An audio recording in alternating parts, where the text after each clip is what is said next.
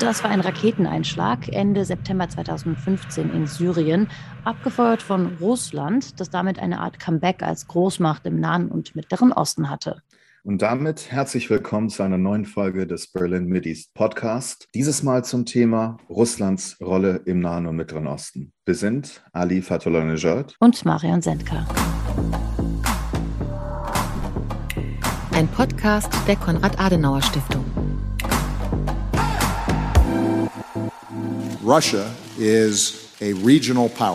Regionalmacht also. So nannte US-Präsident Obama Russland im Jahr 2014 und das war etwa ein Jahr vor dem Beginn der russischen Offensive in Syrien. Ja, und das war wohl auch ein großer Fehler. Das haben uns Michael Thumann und Guline Atay gesagt, beide langjährige Russland-Korrespondenten.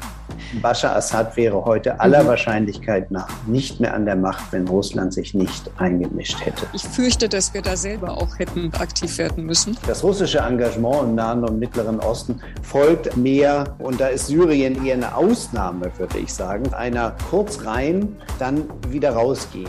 Es ist eine beeindruckende diplomatische Offensive in den letzten Jahren gewesen, in der ganzen Region, im ganzen Nahen und Mittleren Osten, mit allen eigentlich, die dort sind, also auch denen, die sich diametral gegenüberstehen. Und da kommt dann der andere Kampfeinsatz, der nämlich aus dem russischen Außenministerium, der dann halt alle diese Dinge, die russische Invasion zur Folge hatte, nämlich wirklich Millionen, die anfingen zu laufen. Das wird dann westlichen Interventionen angelastet. Und ich frage mich, ob wir jetzt gerade nicht eine, eine Sackgasse, irgendwie ein Dead End erreicht haben, wo wir eigentlich nicht wissen, wie wir das mit dem Wiederaufbau wieder managen sollen. Also Russland ist, wie gesagt, spätestens mit der Intervention in Syrien wieder zu einem der wichtigsten Player dort geworden. Und auch in anderen Ländern im Nahen und Mittleren Osten kommt man mittlerweile kaum noch an Russland vorbei. Dass Moskau sich also für diese Region interessiert, ist aber nichts Neues. Schon im 16. Jahrhundert fing das damalige Zarenreich an, zum Teil sehr ernstzunehmend, gen Süden zu expandieren. Darüber hat Marian mit dem Historiker Dr. Saur Gasimov von der Abteilung für osteuropäische Geschichte der Universität Bonn gesprochen. Herr Gasimov, warum hat Russland sich denn schon so ja auch relativ früh für die Region Mittlerer Nahe Osten interessiert? Was war das Interesse, dass Russland eben so ja auch nach Süden gezogen hat, schon so früh. Also wenn es um das Osmanische Reich geht, muss man vielleicht ganz zu Beginn sagen, dass die Eroberung äh, von Konstantinopel, russisch Zargrad, die Kaiserstadt sozusagen, also sprich Istanbul, das gehörte seit mehreren Jahrhunderten zu dem Kanon der russischen Ideengeschichte und war ein Thema in den intellektuellen Diskursen.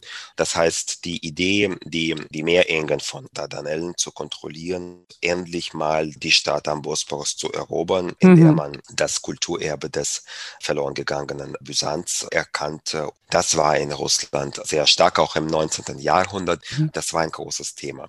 Zusätzlich, was dazu kam, dass Russland eben durch die Aneignung der Gebiete in Zentralasien, wo viele Tataren lebten, selbst sehr viele breite Gruppen in der Bevölkerung hatte, die turksprachig waren.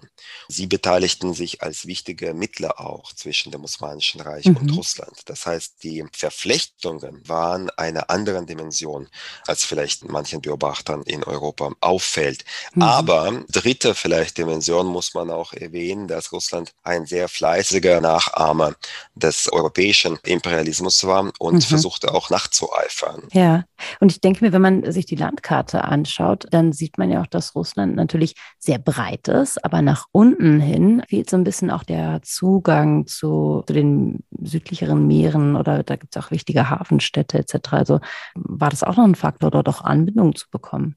Auf jeden Fall, auf jeden Fall. Also der Drang zu den warmen Gewässern, das spielte auch eine große Rolle.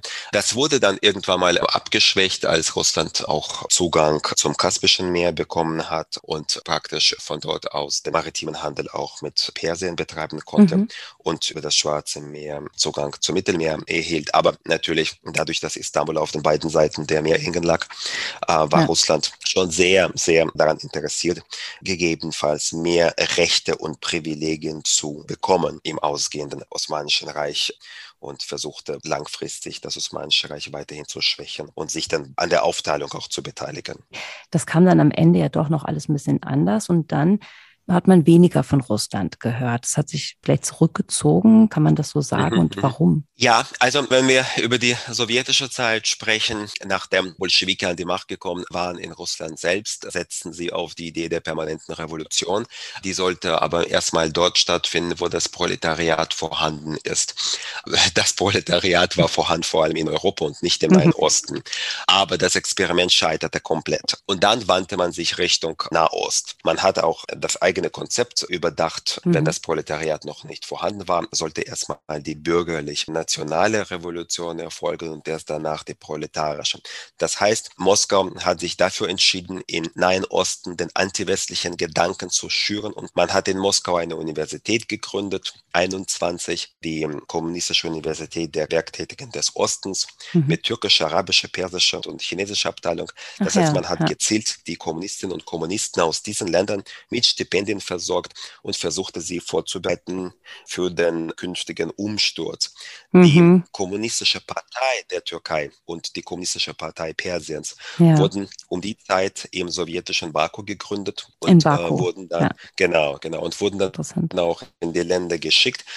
Und die Gefahr aus der Sowjetunion führte dazu, dass die Türkei in den frühen 50er Jahren die NATO-Mitgliedschaft erwarb. Das heißt, im Kalten Krieg war die Türkei auf der anderen Seite der Barrikaden. Dasselbe betrifft übrigens auch den Iran. Mit Iran hatte die Sowjetunion eine Art, ja, man kann das als ein semikoloniales Verhältnis bezeichnen. In den 20er Jahren hat man vereinbart, dass die Sowjetunion auch ihre Truppen nach Iran schicken kann. Immer wenn man das Gefühl hat in Moskau, dass Iran selbst die Situation nicht kontrollieren kann auf dem eigenen Staatsgebiet. Und Gebrauch von dieser Regelung wurde auch im Zweiten Weltkrieg gemacht. Die Sowjetunion hat den nördlichen Teil Irans besetzt.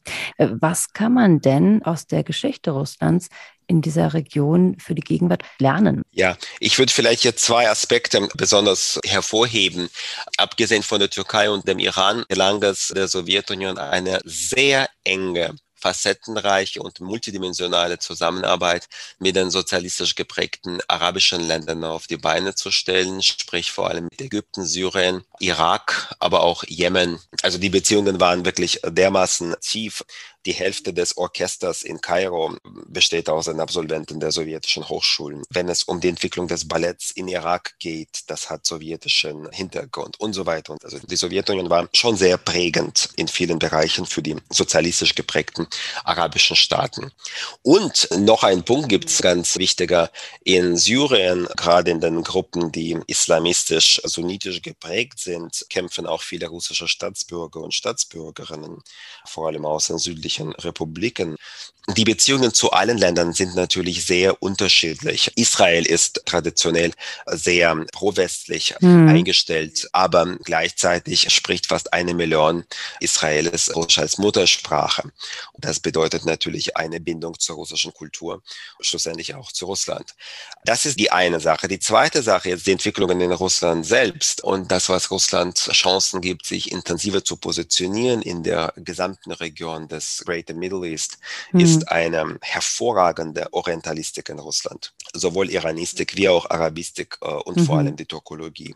Russland schaut auf eine sehr alte Tradition zurück. Das Fach Orientalistik ist kein Orchideenfach in Russland und das können Sie an sehr vielen Universitäten studieren. Es gibt sogar ein militärisches Institut für Fremdsprachen, an dem Arabisch, Persisch und Türkisch, aber auch Swahili und viele andere Sprachen der Region seit Jahrzehnten gelehrt werden. Das Mhm. heißt, Sie können auch die Hochschule als Offizier abschließen. Das ist sehr wichtig für Russland, gerade in Bezug auf die Zusammenarbeit im Militärsektor mit den arabischen Staaten. Das bedeutet, ein Debakel mit den Ortskräften wie in Afghanistan hätte Russland nicht gehabt. Äh, denn Russland Hm. braucht keine Ortskräfte. Es gibt Ja. genug, die imstande sind, on the ground unmittelbar zu arbeiten. Was heißt denn das jetzt dann für, für die Zukunft, wenn wir die Geschichte anschauen? Ja, ich glaube, das Wort zurückziehen, also dieses Verb passt nicht mehr zu Russland. Schon gar nicht jetzt in der Putin-Zeit. Sie werden sich aus keiner Region zurückziehen und schon gar nicht aus der Region des Nahen Ostens. Es ist sehr prestigeträchtig. Es ist auch äh, in Bezug auf die Geografie sehr wichtig. Schauen Sie sich allein das Beispiel Syriens an. In Syrien hat Russland mit den regionalen Playern den Westen beinahe gänzlich ausgeschlossen. Russland hat sich auch im wirtschaftlichen Bereich in Syrien positioniert und darüber hinaus auch in Libanon. Russland versucht sich auch zu positionieren in Bezug auf die Förderung der Energieressourcen im östlichen Mittelmeer durch Joint Ventures auch mit den italienischen und mit den französischen Firmen. Der Nahe Osten gibt Russland die Möglichkeit, auch Leverages gegen die EU auch zu gewinnen. Stichwort Flüchtlingskrise und eine gezielte mhm. Kanalisierung der Flüchtlingsströme aus Syrien und darüber hinaus auch aus dem Irak und auch aus Afghanistan.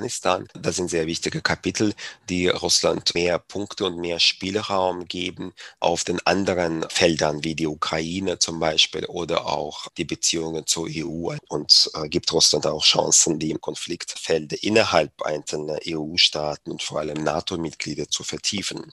Das war der Historiker Dr. Gasimov von der Uni Bonn über Russlands Interesse in der Region vom Osmanischen Reich bis heute. Und ein wichtiges aktuelles Ereignis auch im Nahen und Mittleren Osten, das auch bis in den Kreml zu spüren war, das waren die Volksaufstände in zahlreichen arabischen Staaten. Manche sprechen auch vom arabischen Frühling oder der Rebellion. Darüber hatten wir ja schon in unserer ersten Podcast-Episode gesprochen und daran anknüpfend nun mit Fokus auf Russlands Rolle sprechen wir nun mit Michael Thumand und Goline Atay. Herr Thumann leitet seit kurzem wieder das Moskauer Büro der Zeit und Goline Atay war vom Februar 2013 bis Sommer 2018 die ARD-Korrespondentin in Moskau. Frau Atay, wir fangen am besten an mit der Rückkehr Russlands in den Nahen Osten und was die Motivlage ist für die sogenannten Rückkehr in die Region. Wenn wir jetzt nochmal in dieses Jahr zurückgehen, das Jahr 2011 hat ja mit, mit einer Kettenreaktion angefangen. Unruhen in Jemen, in Bahrain, in Saudi-Arabien. Von Tunesien ist die Flamme nach Ägypten rübergesprungen und dann nach Libyen, der NATO-Eingriff in Libyen. Also das, das wirkte damals auf den Kreml wie ja, wie soll ich sagen, wie eine fast surreale Kettenreaktion. Und wenn wir dann ins Innere zurückgehen, Dezember 2011 hat es große Demonstrationen gegeben gegen das Ergebnis der damaligen äh, Parlamentswahlen in Russland. Viele Beobachter haben diese ganzen Demonstrationen, also die Unruhen in der arabischen Welt und dann das, was in Moskau passiert ist, äh, sozusagen in einem Glied gesehen. Viele haben Vergleiche mit dem Beginn des arabischen Frühlings gezogen. Und ich glaube, das ist auf jeden Fall ein, ein Warnruf äh, im Innern gewesen.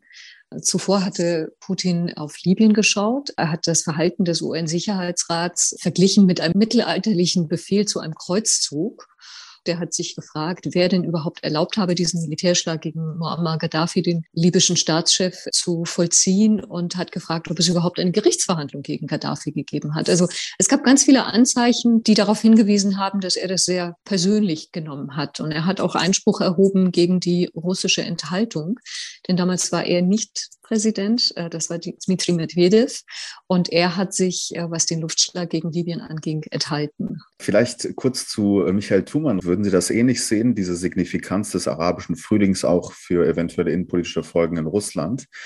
Und kann man eigentlich davon ausgehen, dass Russland genauso wie die Islamische Republik Iran ganz am Anfang eigentlich diesen arabischen Frühling ja auch zugejubelt hat von der äh, Warte des Kreml und später hat man gesehen, oh oh, das sind aber auch andere Länder, mit denen wir eigentlich ganz gute Kontakte haben, Libyen und Syrien, die auch in die Bredouille geraten. Er sah von Anfang an dieses kritisch als eine Destabilisierung. Da war keine allgemeine Begrüßung. Auch in Russland selbst hielt sich das mit dem Begrüßen in Grenzen. Aber was ich glaube, was darüber hinaus wichtig war dann in den Folgejahren, dass man mhm. natürlich erkannte, dass sich aus dem arabischen Frühling und aus der Entwicklung dann eben auch aus der Konterrevolution in Ägypten, der Rabieplatz, das Niederdrücken des arabischen Aufstands in Ägypten, dass sich daraus für Russland Chancen ergaben. Die hat mhm. er ganz klar erkannt und er wollte eben auch den damaligen US-Präsidenten Obama widerlegen, der 2014 ja mal gesagt hatte, großer Fehler im Nachhinein, äh, Russland sei mhm. eine Regionalmacht. Und der Eintritt Russlands in den syrischen Krieg, sie waren von Anfang an, haben sie da mitgemischt im Hintergrund. Ja, russische Söldner haben, da kommen wir ja noch darauf zu sprechen, russische Söldner haben tatsächlich auch schon zum früheren Zeitpunkt in Syrien mitgemacht. Aber als sich Russland eben zu Wasser, zu Lande und zur Luft einmischte in den syrischen Konflikt, das war der Moment, wo Russland zeigte, es ist keine Regionalmacht, es ist eine Weltmacht und es gibt halt russische mhm. Analysten wie etwa Fjodor Lytjanov, den äh, Vorsitzenden eines einflussreichen Thinktanks in Moskau, der sagt, Russland ist im Grunde genommen mit der Intervention in Syrien 2015 wieder zur Weltmacht aufgestiegen. Sie haben es gerade schon angesprochen, Herr Thumann, äh, die Söldner spielten eine große Rolle dort. Wie sehr sind die auch für, für Russlands Erfolg in der Region auch mit verantwortlich? Die Wagner-Gruppe ist im Grunde genommen, wenn man so will, ein Arm der russischen Auslandsaktivitäten. Es sind private mhm. Söldner, die wahrscheinlich aus den Spetsnaz-Truppen hervorgegangen sind, einer Sondereinheitsgruppe mit ganz besonderer Ausbildung, die in besonderen Situationen in Konflikten eingesetzt wurden, immer wieder. Man sagt ihnen auch nach, dass sie zur militärischen Aufklärungseinheit GRU Kontakt hätten. Und vor allem mhm. sagt man, dass sie von einem russischen Oligarchen, Jewgeni Prigozhin, mitfinanziert wurden. Prigozhin ist jemand, der mit Putin mhm. äh, eine lange Geschichte hat diese Söldner sind halt in verschiedenen Staaten im Nahen und Mittleren Osten unterwegs gewesen und es begann in Syrien 2013. Offenbar gab es da einfach schon eine Vorläufergruppe, ein slawisches Chor, aber ab 2015 waren sie halt eben voll im Einsatz, als die russische Armee eben dort auch vor allem mit der Luftwaffe eben dann und mit der Marine aktiv wurde. Sie haben syrische Truppen ausgebildet, sie waren aber durchaus auch schwer bewaffnet und da zeigt sich eben auch, dass das sich nicht einfach nur um so eine Wach- und Schließgesellschaft auf privater Basis Basis handelt, weil die haben in der Regel keine T-90-Panzer, äh, russische Panzer am Start und sind auch nicht mit Artillerie mhm. unterwegs. Mittlerweile hat die Europäische Union Verantwortliche rund um die Söldnertruppe Wagner auf eine Sanktionsliste gesetzt. Für diese gibt es Einreisesperren in die Europäische Union. Ihre Gelder wurden dort eingefroren und Unternehmen und Bürger, die aus der EU stammen, dürfen keine Geschäfte mehr mit ihnen machen. Der Grund laut EU schwere Menschenrechtsverstöße wie Folter und gezielte Tötung in Konfliktgebieten. Frau Attai, wie wertvoll ist die Wagner-Gruppe für den Kreml? Mhm.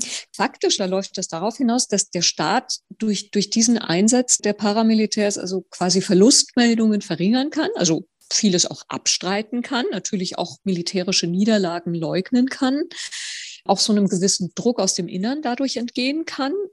Das unterliegt alles natürlich einer Geheimhaltung. Also die Eltern, die Ehefrauen der Söldner, die verpflichten sich dann auch über diesen Einsatz zu schweigen.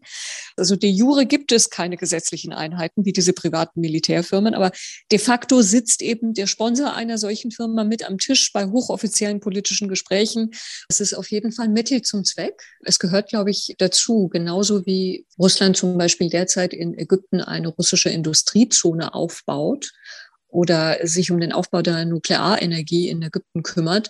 Genauso gehört es dazu, eben private Söldner in Afrika einzusetzen oder Venezuelas Präsident Nicolás Maduro zu helfen.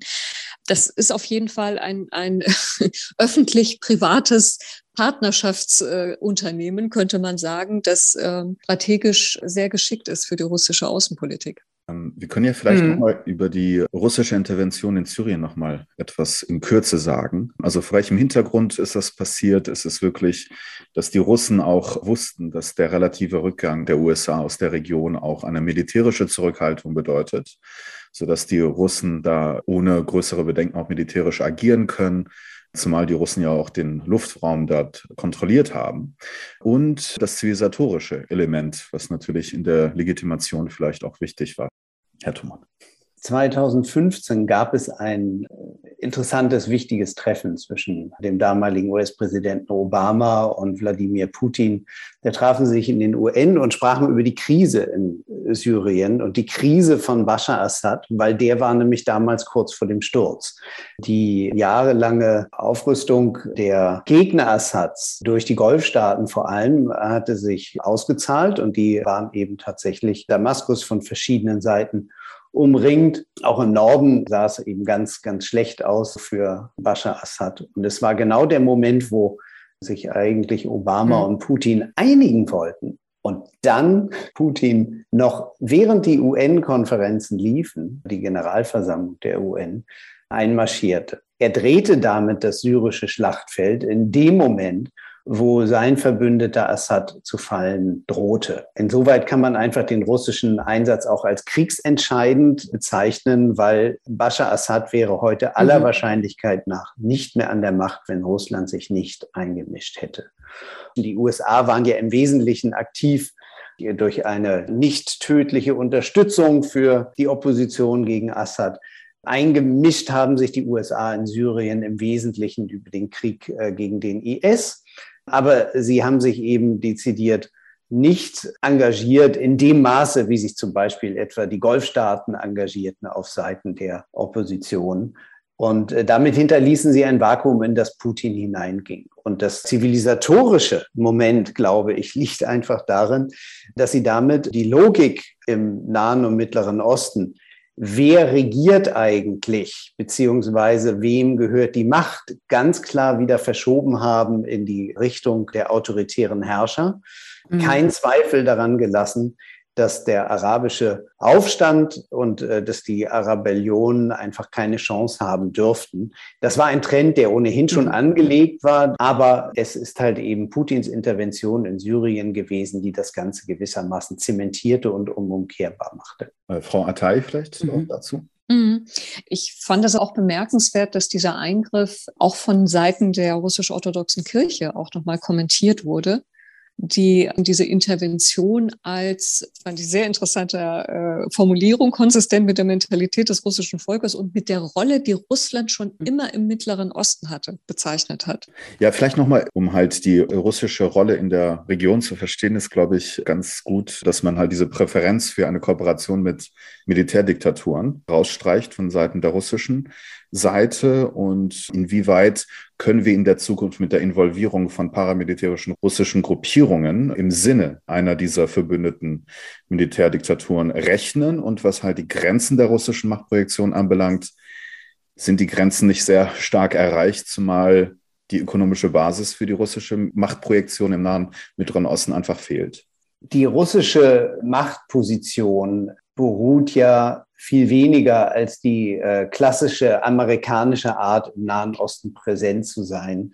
Nicht auf einer umfassenden, mit massiver militärischer Macht, mit Stützpunkten überall verteilt über den Nahen und Mittleren Osten und zugleich eben dann noch mit dem großen ökonomischen Engagement ist also nicht so breit aufgestellt, sondern das russische Engagement im Nahen und Mittleren Osten folgt eigentlich mehr, und da ist Syrien eher eine Ausnahme, würde ich sagen, folgt eigentlich mehr einer kurz rein, dann wieder rausgehen, sich nicht zu stark auf die Dinge mhm. einlassen, immer die Flexibilität zu behalten, auf die jeweilige Situation zu reagieren. Ich glaube, dass man in Russland auch ziemlich gut sich angeschaut hat, wo amerikanische Fehler lagen in den vergangenen 50, 60 Jahren, sagen wir mal seit der Suez-Krise 1956 um halt eben diesen Overstretch zu vermeiden. Und ich glaube, Russland wäre gar nicht in der Lage, diese Art von Überdehnung überhaupt zu projizieren aus seiner eigenen begrenzten Machtmöglichkeit heraus. Das wissen sie und deshalb gehen sie sehr, sehr effizient und ökonomisch mit ihren Kräften um. Man muss ja auch sagen, dass selbst in Syrien es sind russische Bodentruppen im Einsatz, aber man hat eben immer darauf geachtet, dass man sich auch da nicht überanstrengt und dass man halt eben sehr viel dann aus der Luft macht wobei man dann auch gleich natürlich die eigenen Luftstreitkräfte, neue äh, Lenkraketen und alles Mögliche testen konnte, auch Streumunition testen konnte. Ähm, Syrien ist also ein wirkliches Testfeld für russische Waffen aller Art geworden. Aber man hat sich eben nicht mit einer massiven Interventionstruppe daran beteiligt, sondern wie wir schon vorher mhm. gesagt haben, die Mischung aus Söldnern, die Mischung aus Beratern, die Mischung aus Spezialtrupps, die man dort hat. So, und ich glaube, das wird auch Russland in Zukunft so halten. Sie haben mit dieser sehr effizienten Art, haben sie Erfolg gehabt. Und was für sie, glaube ich, auch ganz wichtig ist, ist, keine Verantwortung zu übernehmen. Das heißt also, wenn Sie Aleppo. Flächen mhm. bombardieren, wenn sie dort Krankenhäuser und Kindergärten bombardieren, dann sind sie es irgendwie nicht gewesen. Dann war das ein Versehen der syrischen Luftwaffe, die nicht mehr so genau zielen können mit den altersschwachen Kampfjägern, übrigens auch aus äh, russischer bzw. sowjetischer Produktion noch. Und man zieht sich dann immer schnell darauf zurück, dass man ja eigentlich von gar nichts weiß und äh, an, an nichts Schuld trägt. Und die Folgen mhm. dann, die, und da kommen wir dann vielleicht auch gleich zu Europa, wenn dann halt die Flüchtlinge anfangen zu laufen, dann ist das Europas Problem. Und da kommt dann der andere Kampfeinsatz, der nämlich aus dem russischen Außenministerium, der dann halt alle diese Dinge, die russische Invasion zur Folge hatte, nämlich wirklich Millionen, die anfingen zu laufen, das wird dann westlichen Interventionen angelastet und sei, wie ja jetzt mhm. auch der Kommentar von Außenminister Sergei Lavrov neulich war, zu dem, was sich an der belarussisch-polnischen Grenze abspielt, wo ja der belarussische Diktator Lukaschenka massenhaft Menschen an die Grenze karren lässt, eingeladen hat und dann an die Grenze eskortiert gesagt, naja, das sei mhm. halt eben die Folge, so Otto und Lavrov, das sei die Folge äh, westlicher Intervention und jetzt sollen sie auch mal die Verantwortung übernehmen. Genau umgekehrt wäre es richtig, aber er ist halt eben auch nur eine mhm. Kampfeinheit in dem Gesamtkunstwerk russischer Außen- und Interventionspolitik. Frau Attai, wie sollte sich Europa da verhalten? Äh, klar ist da eine Erwartungshaltung an uns da, dass wir da helfen. Aber mit der russischen Sicht von der Ostpolitik als Nullsummenspiel, also wenn der Westen verliert, dann habe ich gewonnen, weiß ich nicht, wie Europa in, in dieses Spiel eintreten soll. Deswegen ist es für mich so ein bisschen schwierig, diese Frage zu beantworten. Oder vielleicht anders formuliert, also wie kann halt Europa sich dagegen wehren, dass Russland auch diese Geflüchtetengeschichte immer politisch äh, instrumentalisiert. Ich fürchte, da müssten wir dann selber auch, ähm, aber leider ist es dafür wahrscheinlich zu spät, aber ich, ich fürchte, dass wir da selber auch hätten dort aktiv werden müssen. Es hat jetzt so viele Anläufe gegeben, mhm. um eine Wiederaufbaukonferenz für Syrien gelingen zu lassen. Und die russische Vorstellung war immer, dass der Westen bezahlen soll. Und natürlich hat diese Vorstellung hierzulande keinen Erfolg gehabt. Warum sollen wir bezahlen für die Zerstörungen, die oftmals auf den Einsatz der russischen Militärflieger zurückzuführen sind? Nicht nur natürlich auf sie, aber äh, generell ist das natürlich hm. eine sehr einseitige Vorstellung. Und ich frage mich, ob wir jetzt gerade nicht eine, eine Sackgasse, irgendwie ein Dead End erreicht haben, wo wir eigentlich nicht wissen, wie wir das mit dem Wiederaufbau wieder managen sollen. Also die Astana-Friedensrunden die äh, Verhandlungsrunden, die Moskau eine nach der anderen organisiert hat, sind alle ins Leere gelaufen. Die Genfer Versuche sind alle ins Leere gelaufen. Assad hat sich mhm. im Triumph nochmal wählen lassen dieses Jahr. Also das, das Ganze wirklich nochmal ad absurdum geführt, den ganzen Prozess. Insofern fürchte ich, dass ich da mit keiner guten Antwort dienen kann. Ich würde aber gerne von Michael Thumann wissen, wie er mhm. darüber denkt. Ja. Naja, ich, ich habe eine recht dezidierte Meinung zu dem Umgang Europas mit dieser Art von Erpressungsversuchen. Und ich glaube, an der belarussisch-polnischen Grenze liegt gerade einer vor. Was ich aber ganz wichtig finde von europäischer Seite, dass man sich grundsätzlich Gedanken macht, wie man eben hm. tatsächlich mhm. einfach präventiv und nicht erst, wenn es dann so weit gekommen ist und man sich erpressen lassen muss, wie man halt präventiv einfach mehr über geordnete Wege der Migration nachdenkt und dann eben auch über die entsprechenden Verteilungsschlüssel. Und da ist in Europa natürlich viel zu wenig passiert. Ja, was glauben Sie beiden denn, wie wird Russland in zehn Jahren im Mittleren Nahen Osten dastehen? Also wenn ich mich richtig erinnere, dann hat Putin sich, was den Einsatz in Syrien angeht, auf 49 Jahre verpflichtet. Also ich kann mir nichts anderes vorstellen, als dass der Einsatz dort weitergeht. Ich kann mir nichts anderes vorstellen, als dass Putin zu allen großen Akteuren der Region die Beziehungen weiter pflegen und weiter kultivieren wird. Es ist eine beeindruckende diplomatische Offensive in den letzten Jahren gewesen in der ganzen Region, im ganzen Nahen und Mittleren Osten, mit allen eigentlich, die dort sind, also auch denen, die sich diametral gegenüberstehen. Es ist ein, ein sehr pragmatischer Ansatz im Vergleich zu dem, was die Sowjetunion damals gemacht hat ich habe bei all dem immer das Gefühl, dass Putin nicht eine echte Stabilität sucht, sondern auf der anderen Seite in Wirklichkeit eine niedrigschwellige Instabilität ihm immer einen Vorteil verschafft, um als Manager, um als Schiedsrichter, um als Friedensrichter aufzutreten. Und ich denke, das wird sich in den nächsten Jahren fortsetzen. Die russische mhm. Syrienpolitik ist ja auch interessant, das, was Frau Atay gerade gesagt hat, dass halt die Russen sowohl gute Beziehungen mit Teheran als auch mit Tel Aviv haben.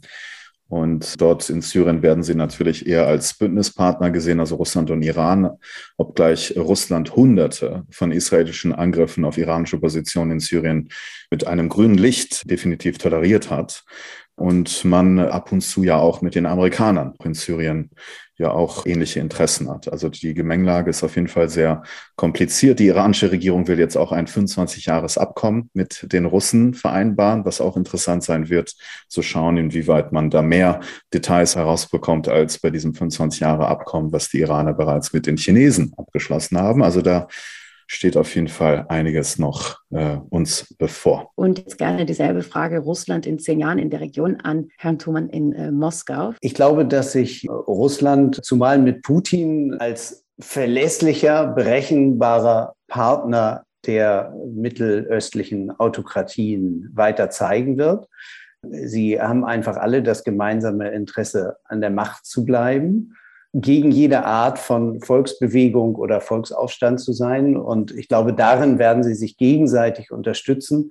Und wir sind immer noch in diesem historischen Pendelschlag, der halt eben für die Autokraten spielt seit 2013. Tunesien ist gerade das letzte Land der Region, in dem eine gewisse Pluralität und demokratische Ansätze sich verbreitet hatten und wo es jetzt auch gerade äh, wieder zusammenbröckelt. Und für Putin ist das alles durchaus in seinem Sinne und stützt genau das Herrschaftssystem, das er sich für den Nahen Osten wünscht und natürlich auch für Russland. Einen ganz herzlichen Dank, Herr Thumann, der seit einigen Wochen wieder das Büro in Moskau der Wochenzeitung Die Zeit leitet.